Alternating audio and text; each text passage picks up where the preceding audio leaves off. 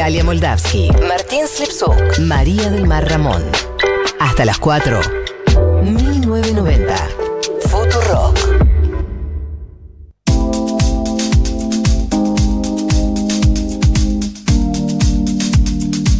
y 21 en la República Argentina, por lo menos acá en Argentina son las 15 y 21. Hay mensajes de oyentes de otras partes del mundo que no leí todavía, pero al final los voy a retomar. Porque hay gente en otras partes del mundo que nos escucha. Ahí sí, díganos si nos escuchan de otra parte del mundo, porque es re divertido. Es como viajar, pero. Pero ese- a mí me parece, pero un, un honor que alguien de otra parte del mundo eh, me escuche. Me parece un montón. Eh, hoy, en el marco de, de- de- de blasfemia, de todo lo que es con romper dogmas, con romper con algunos prejuicios, con, con, abrir la cabeza con respecto a algunas cosas, les recuerdo que blasfemia es el vino en lata, que acá amamos, consumimos y recomendamos eh, para mayores de 18 años en un espacio cuidado. Eh, tenemos una entrevista que eh, María me lo nombró, lo conocí vía María, la página en realidad la conocí vía María, la página se llama Orden de Traslado, es una página que traduce poemas, eh, principalmente en inglés, pero supongo que debe haber, no sé, alguna excepción, no lo sé. Tienen, tienen excepciones. Yo tampoco sé tantas, nos dirá Ezequiel, pero yo vi una vez un par de portugués. Bien. Eh, es una, una página que, que traduce poemas. Los poemas que traduce son hermosos. eh, también tiene su podcast. María ha leído poemas, invitan a gente a leer poemas. Eh, y siempre con María lo hemos hablado, y yo también lo he hablado en la semana en Futurock. además de que nos gusta la poesía, nos parece que hay como todo un, un- un halo de, de superioridad de que para leer poesía tenés que estar en determinada instancia de la literatura.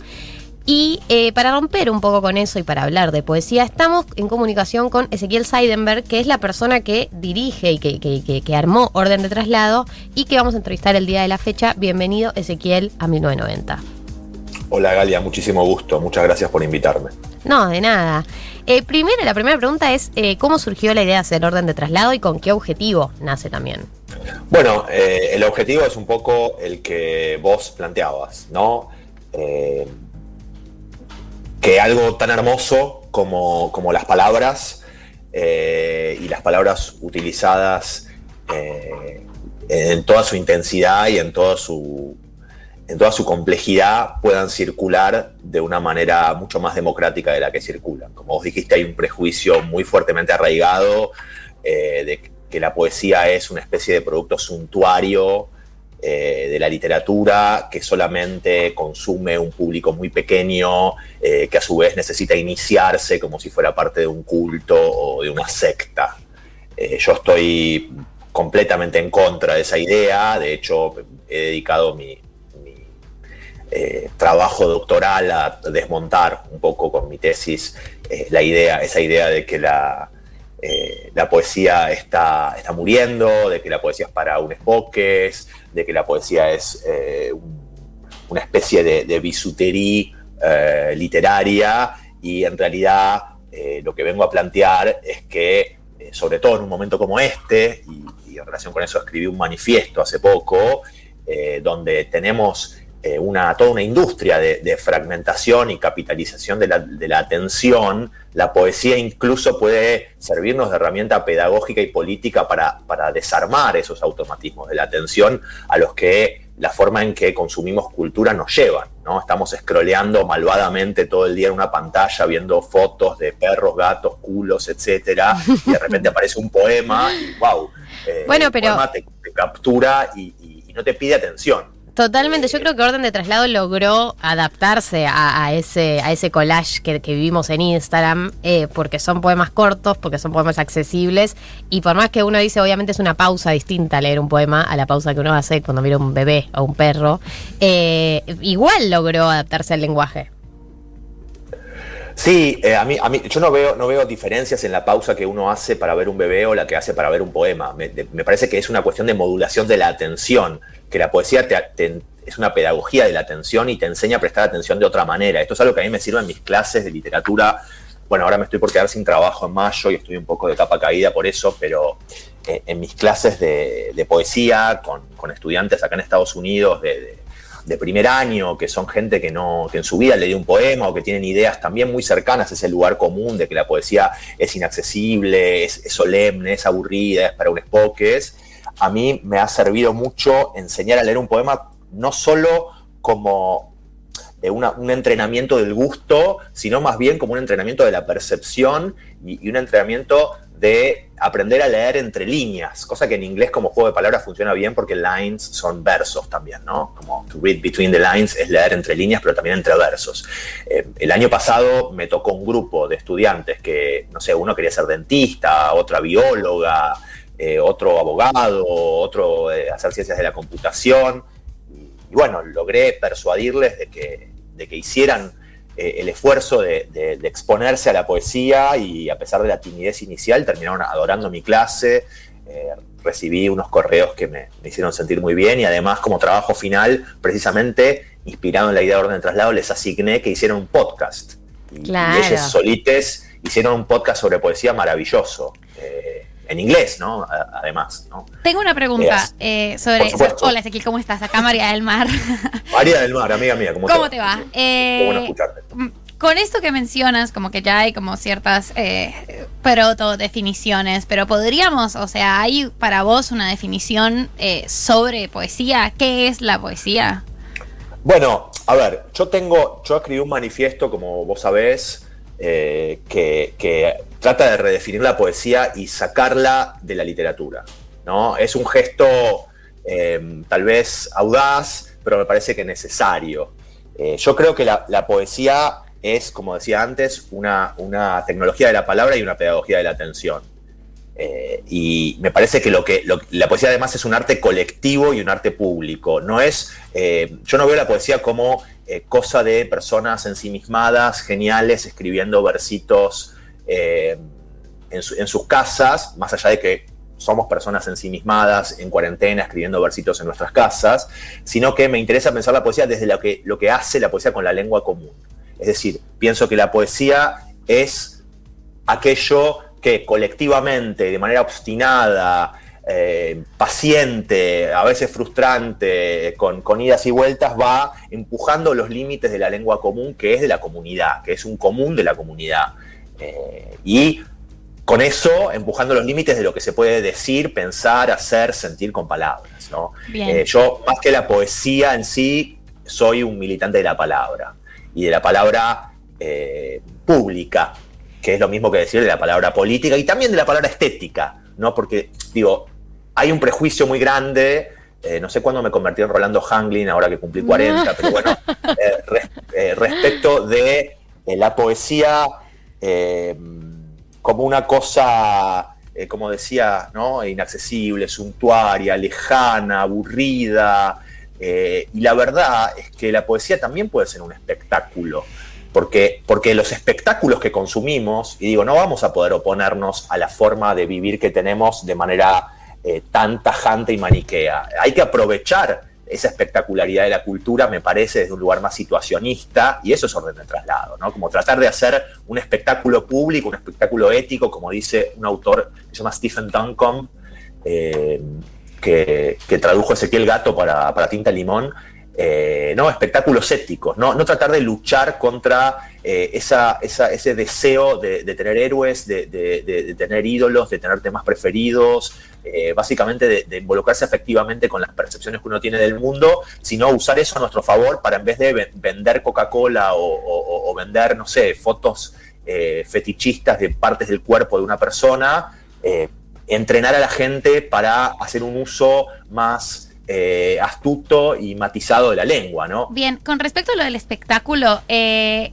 yo quería que nos contaras un poco sobre ese artículo que escribiste eh, de Maradona y la poesía. que una cosa breve, pero ¿cuál es el vínculo entre, entre ese espectáculo de, Maradona y la poesía? Bueno, a ver, Maradona fue alguien que intervino de manera desde su lugar de fama y de, publicidad, digamos, intervino en la lengua pública de manera siempre contestataria. ¿no? Fue un tipo que además, de, además de acuñar eh, un montón de expresiones que luego se convirtieron en expresiones cristalizadas en la lengua, como se te escapó la tortuga, me cortaron las piernas. La tenés, adentro, Yo me equivoqué y pagué mi favorita en todos los niveles.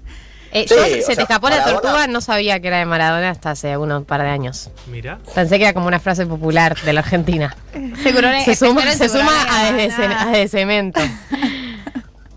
Maradona, eh, yo lo veo como un poeta, como un poeta del cuerpo, por supuesto, pero también como un poeta de la palabra.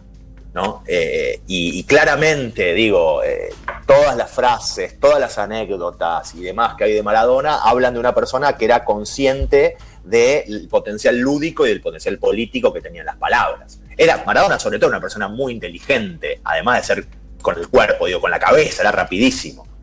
Eh, eso es algo que no se, digo, no se dice con suficiente eh, frecuencia, ¿no? Que era un tipo brillantísimo mentalmente, era distinto. Maradona en, en- ¿Cómo? Sí, te hago una pregunta, perdona. Eh, estaba Claro. pensando con, con respecto a algo de lo que vos decías de, de- de- de- de la poesía en el lugar tan inaccesible que parece. Si tuvieras que darle un consejo a una persona que no lee poesía, nunca leyó, ¿qué, qué- qué consejo le darías sobre qué, por dónde arrancar o, o- o- o cómo entrar en el mundo?